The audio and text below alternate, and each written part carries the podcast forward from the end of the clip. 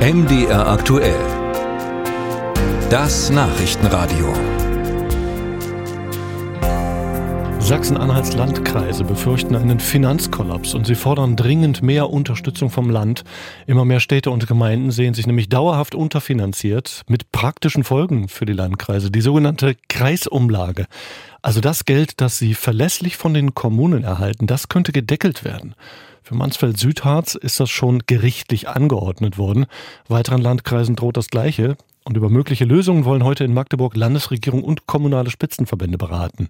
Unsere Landeskorrespondentin Doreen Jonas dazu. Wie es ist, wenn eine Gemeinde chronisch klamm ist, zeigt vielleicht dieses Beispiel aus Gerbstedt im Landkreis Mansfeld-Südharz.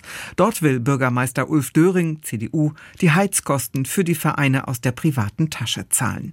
Mit diesem ungewöhnlichen Schritt wolle er ein Signal setzen, sagt er. Vereine, lasst das Vereinsleben stattfinden. Es soll nicht an, an der Heizkostenpauschale im Konkreten äh, scheitern. Die nämlich gilt inzwischen für alle, die die Räumlichkeiten der Gemeinde nutzen wollen. Ehrenamt hin oder her. Es gab es vorher nicht.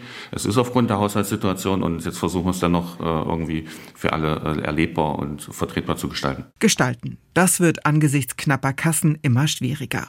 Ob nun in einer Einheitsgemeinde wie Gerbstedt oder in einem Landkreis wie Stendal. Dort hält Landrat Patrick Puhlmann, SPD, die bisherige Finanzierung der Landkreise ohnehin für nicht mehr zeitgemäß. Es ist jetzt so ein Riesenmurks, dass man gucken muss, braucht es vielleicht andere Geldflüsse, äh, um zum Beispiel Landkreise zu finanzieren und Gemeinden zu finanzieren, als es über eine Umlage. Das, das Land gibt den Gemeinden Geld, damit es die es den Landkreisen zum Teil geben müssen, um davon dann die Aufgaben der Landkreise zu finanzieren. Die Kreisumlage. Neben den Zuwendungen vom Land ist sie derzeit die einzige Einnahme, die ein Landkreis verlässlich zur Verfügung hat. Gegen diese Abgabe klagen in Sachsen-Anhalt zurzeit über 90 Gemeinden. Ihre Chancen dürften nicht schlecht stehen. In Mansfeld-Südharz etwa wurde zum Schutz unterfinanzierter Kommunen gerichtlich eine Obergrenze für die Umlage angeordnet. Mit dramatischen Konsequenzen für den Kreis. Dort klafft ein millionenschweres Loch im Haushalt.